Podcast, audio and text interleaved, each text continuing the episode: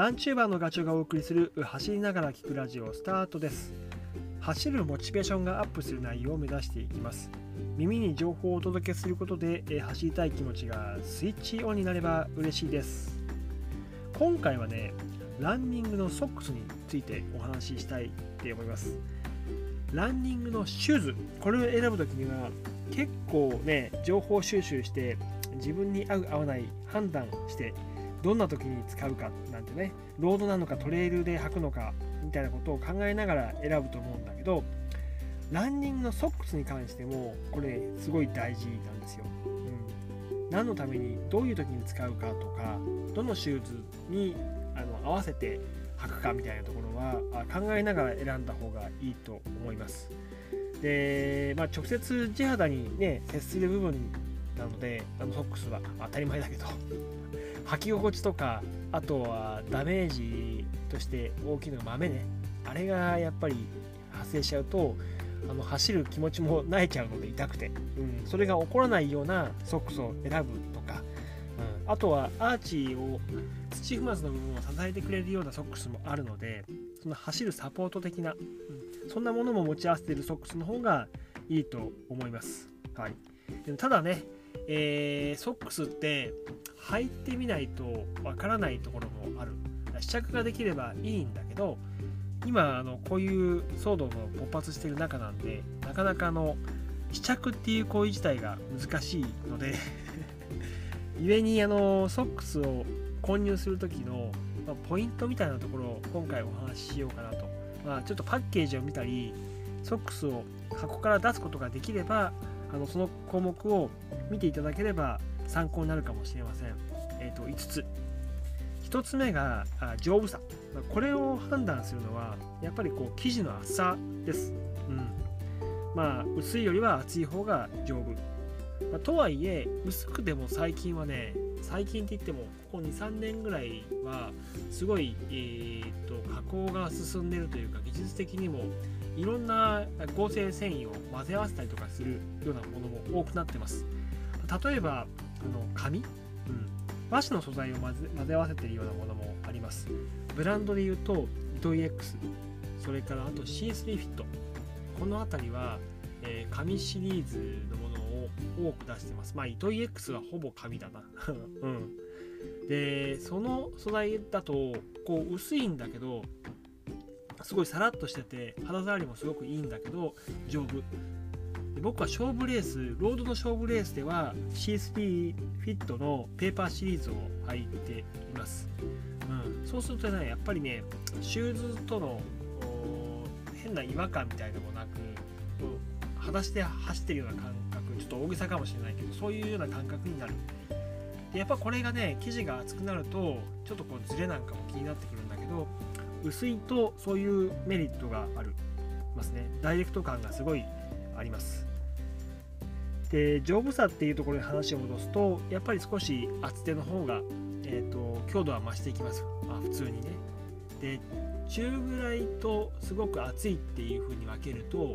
中ぐらいっていう分類で言うとねあれが入ってる方がいいです。クールマックス、うん、でクールマックスが入ってるものはあのー、まあ、中間速乾性が優れてるんで少し長い距離を走ることを想定して作られているから、えーと比較的丈夫。丈夫な判断としてあのクルマックスが入ってる側を見るのはいいと思います。はい、であとは、えー、厚手のもので言うと僕がいつも履いてあの使っている、えー、メリノールね。このものがすごくこれを素材として使っているものがすごく多いです。メリノール使ってるソックスは厚い。ちょっとゴワゴワしてる感じはあるんだけどやっぱり登山とかでも使われてるように丈夫ですね。保温性もあるし。でトレランで使うんだけどよく使ってるのは僕は RL のワイルドウールっていうタイプ MS ってやつかな。あれをよく使っています。うん。まあ穴が開かないかって言ったら開くんだけどね。うん。あの突然。あのつま先とかかと、まあ、とはいえあの丈夫さを判断するときには生地の厚さっていうのは参考になさった方がいいです。で2つ目は丈ね。け、うん、これまあ、ロードで履くんだったらショートがいいと思います。アンクルソックスって。足首周りが本当に出てるやつですね、まあ、ただあとはその丈が短すぎるとシューズとの接点であの擦れてしまうこともあるのであとアキレス腱周りとのえっ、ー、とまあなんだろう間隔が空いてる方がいいですね。ある程度余裕があった方がいいと思う、まあ、ただこれはもう、実際履かないとわからないんでちょっと、うん売り場ですぐ判断するかどうか、できるかどうかはちょっと微妙なところはあります。はい。で、あとトレランをするんだったら、あのショート丈ではなくて、もう少し長いミドル丈がいいかなっていうふうに思います。それは何でかっていうと、まあ、想像つくと思いますけど、木の枝とか石ころとか岩とか、その辺から保護してくれるところが面積が多い方がいいし、あと言うと、僕は右足と左足がね、結構こう交差するときに触れ合うんですよね。その時足首周りにいわゆる もう一本の足のソールシューズのソールが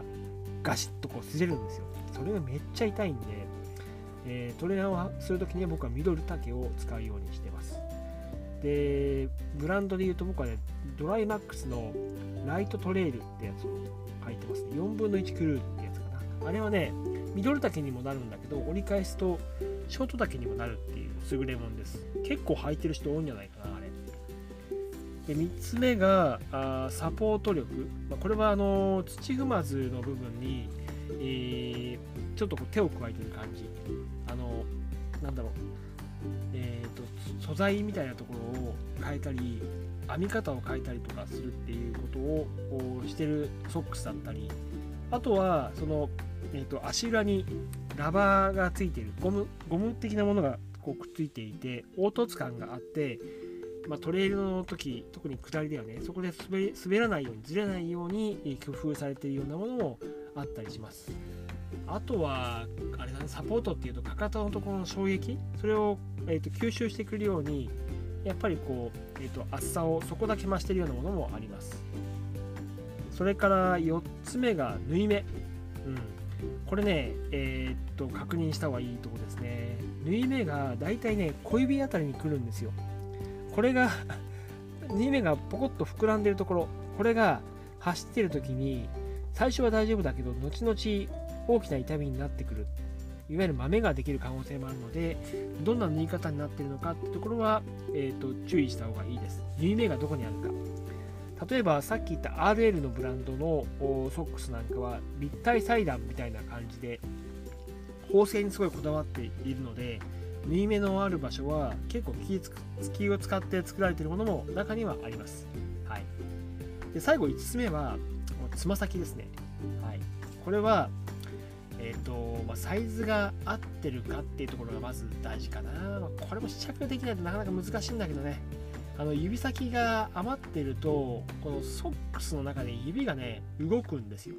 だから豆の原因になるんですよね。はい。で一方で逆にきつすぎちゃうと今度爪が死んじゃうなんてこともあるので、えー、黒くなります。あの取れてしまったり。なのでまあ